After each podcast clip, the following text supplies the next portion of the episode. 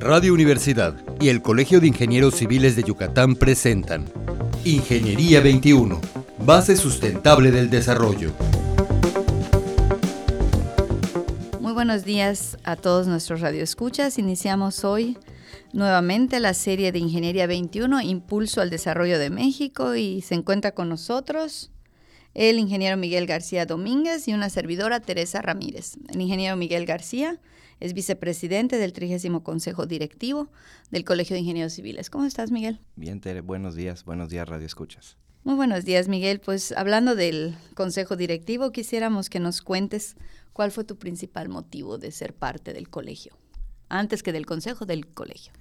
Al terminar la carrera, uno descubre que hay mucha gente que no conoce y a veces uno no tiene contactos, a veces uno no tiene apoyos, no tiene padrinos y pues tiene que empezar a buscar la manera en que va uno solventando y resolviendo los problemas que le van saliendo. Cuando uno es pequeño empresario, la carga la tienes completa, eres hombre orquesta, ¿no? Haces lo mismo, limpiar tu oficina a veces que, eh, meter la estimación, hablar con el cliente, eh, estar en dependencias de gobierno, dependiendo en qué ámbito te vayas moviendo. Y esto fue un punto que me hizo ver la necesidad de pues conocer más gente. Relacionarte. relacionarme. El colegio siempre ha sido muy abierto a las nuevas generaciones eh, y cuando entras descubres que hay gente de todos los niveles, de todos los ámbitos, eh, empresariales, académicos, investigadores, eh, funcionarios, y ellos te van, eh, al verte joven, te van dando consejos, te van apoyando, te van dando a veces sugerencias de trabajo, te van diciendo si no conoces a alguien que puedas recomendar, a veces te dicen si tú puedes, pues éntrale.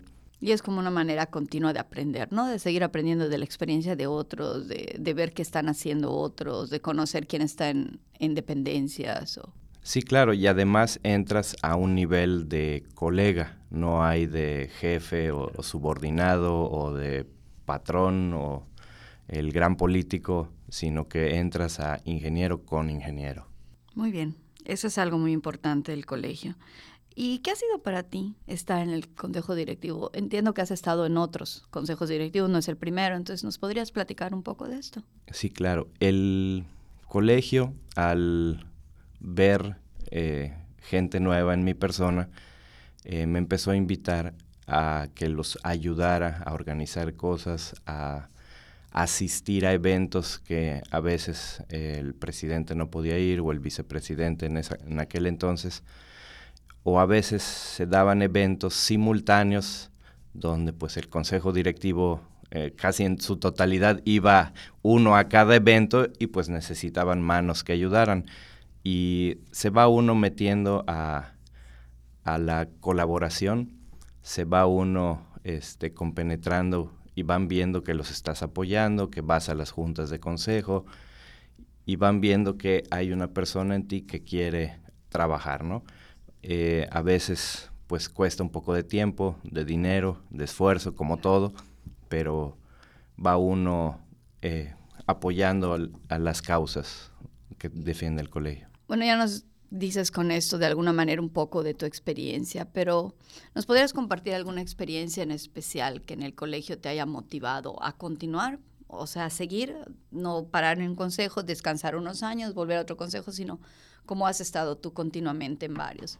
¿Alguna experiencia en especial que te haya impulsado a esto? Pues siempre la, visión de ayudar, de relacionarse con gente. A veces cuando te mandan algún evento, pues te topas con algún funcionario y si estás haciendo un trámite, pues tienes la oportunidad de, de hacerle una consulta rápida. Este, a veces, pues ya al entrar en contacto con ellos, te ofrecen la oportunidad de, de tener una cita y el protocolo se vuelve un poco más suave. Siempre existe, siempre cada quien está en su lugar, en su papel, pero pues ya eh, te ven con una forma más amable o sino en contrario a veces no saben qué esperar de ti porque no les has planteado el tema que, que quieres consultar. O no, saben ni, ni, de qué llegaste a consultar, ¿no? Eh, bueno, después de todo eso que es muy positiva tu experiencia, ¿seguirías trabajando en el colegio? Si tienes oportunidad. Sí, yo creo que sí. El colegio, eh, al, a través de los años y conocer tanta gente, apoyar en diferentes consejos, eh, ya no solo directivos del colegio, sino en desarrollo urbano, en gobierno del Estado, SEDUM, en diferentes ámbitos, va uno viendo que hay muchas necesidades.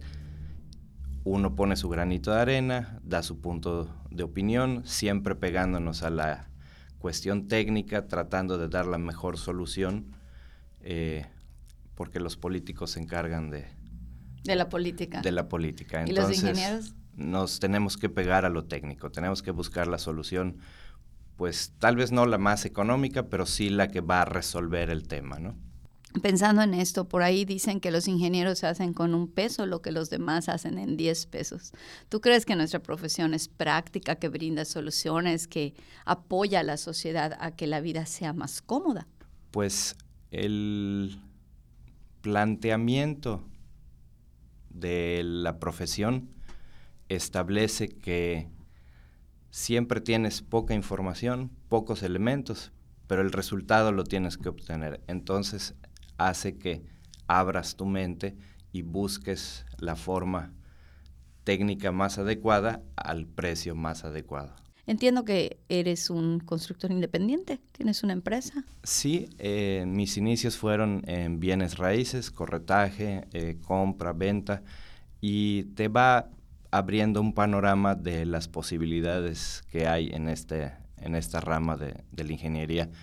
En base a eso, pues uno va detectando oportunidades, va comprando propiedades, las remodela, las adecua, las vendes o compras un terreno, haces un proyecto de locales y se venden o de una casa se vende y así uno pues va evolucionando poco a poco. El capital pues nunca ha sido abundante en los inicios y el financiamiento todavía es más escaso, ¿no? Eh, ahí hay círculos que no ha podido ni romper la iniciativa privada ni el gobierno, se ha estado trabajando en base a eso.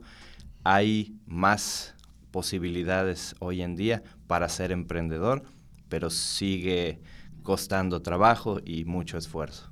Esta área profesional de bienes raíces, ¿piensas que te ha permitido tener un tiempos más este, disponibles para el colegio? ¿Es un poquito más? Sí, definitivamente. Al tener eh, tiempos muertos donde pues uno tiene que esperar a que un cliente le guste lo que estás ofreciendo o que alguien te llame para solicitarte alguna propiedad, pues sí te da algunos márgenes de tiempo. Entonces nada más es administrar tu agenda, organizar tus tiempos y puedes colaborar ampliamente.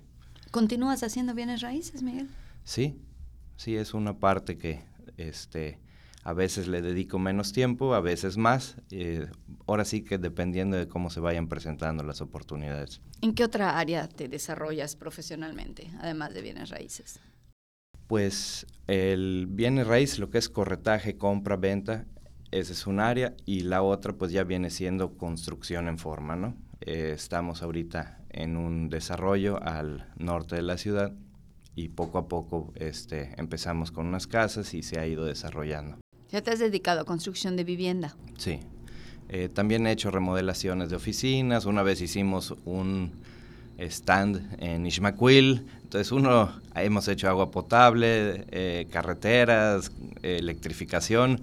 En el inicio uno la hace de, todo. ¿no? Es mil usos y va buscando uno su camino. A veces qué te gusta más o qué encuentras más de trabajo. Ya no es cuestión de qué te gusta, sino aquí encontré una, una beta y la voy jalando y me voy consolidando y al final pues terminas haciendo una carrera en esa área que tal vez no hubiera sido la que tú esperabas o la que te hubiera apasionado más, pero pues sigue siendo trabajo. Claro, y sigue siendo ingeniería. Sigue siendo ingeniería.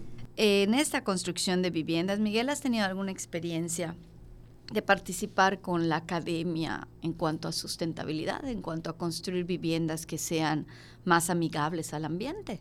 Desde el principio eh, nos tratamos de eh, poner en la posición del cliente y tratamos de hacer una casa que le costara menos el mantenerla fresca.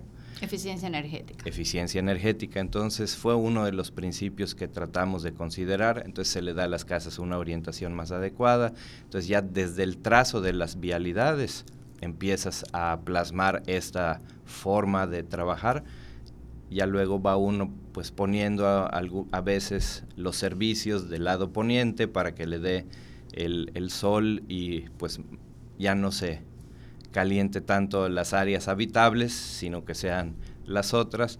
Y conceptos de este tipo, las ventanas, este, la orientación, ventilación cruzada, eh, los techos más altos, buscar a veces que sea un poco más alto y le pones una ventana encima de un muro. Entonces se van buscando soluciones precisamente con este objetivo.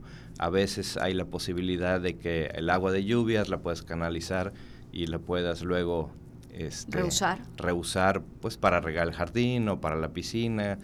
Va uno tratando de, buscarle ahorros a los clientes, ¿no? Y de brindarle oportunidades de, cuidar el medio ambiente, ¿no? Así de, es. De, continuar con esa cultura de sustentabilidad. Y en esta área de construcción, ¿nos podrías comentar o tienes alguna vivienda en especial o alguna construcción que hayas hecho que se te haya quedado así como experiencia de vida, como algo que, que no nos podemos olvidar porque pasó algo específico? Pues cuando uno empieza a construir para alguien, eh, descubres que estás haciendo eh, no solo una casa, un mueble, o un, más bien un inmueble, perdón, sino que eh, trabajas mucho con sus aspiraciones, con sus recuerdos de niñez, a veces con sus complejos y delirios de grandeza. Entonces uno tiene que ir modulando eh, un poco eso para que se ajuste al presupuesto que, uno presenta originalmente, ¿no?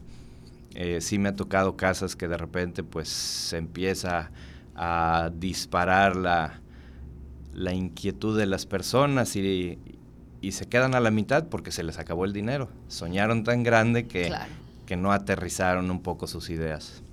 Y si relacionamos eso con el colegio, ¿cómo crees que el colegio podría apoyar a los constructores o a los mismos clientes en conocer este tipo de, retos, verdad? si voy a construir una vivienda, necesito saber no solamente qué quiero, sino también cuánto tengo y qué voy a hacer, ¿no? el Colegio de Ingenieros en el pasado ha firmado convenios, por ejemplo, con el Club de Golf La Ceiba, donde les hacen una revisión previa a sus proyectos eh, esto tiene un costo, pero pues ya cuando llegan los propietarios a la ventanilla del municipio a solicitar su licencia, pues ya están subsanados muchos temas que podrían haberse atorado en ventanilla. Si se nos va alguno, pues bueno, es, es algo de, de humanos, ¿no? Pero tratamos de darle toda esa visión de cumplir las normas, cumplir la reglamentación vigente y vamos apoyándolos en eso. Se ha estado buscando firmar convenios parecidos con otras privadas, que es lo que está ahorita en auge, para precisamente allanarles un poco el camino y que tengan una construcción más fácil, más rápida. Pues yo creo que este punto es muy importante. Es muy importante saber que contamos con un órgano que nos puede apoyar, ¿verdad? Como ciudadanos comunes, los que no son ingenieros, los que no conocemos las reglas, las normas, el reglamento y pues las mil normas que hay ahora contra el medio ambiente y el agua y todo esto. Entonces es muy bueno saber que el colegio nos puede brindar este apoyo. y hay especialistas en todas las áreas. Pues muchísimas gracias, Miguel. Ha sido muy importante tu, tu aportación y ha sido muy interesante estar aquí platicando contigo y conocer pues otras áreas del colegio, algo que puede ser diferente. Agradecemos a Miguel su presencia y a los radioescuchas les esperamos en la siguiente edición. Ingeniería 21, base sustentable del desarrollo. Producción Radio Universidad y el Colegio de Ingenieros Civiles de Yucatán. Teléfono 925-8723. Correo electrónico ingciviles.prodigy.net.mx.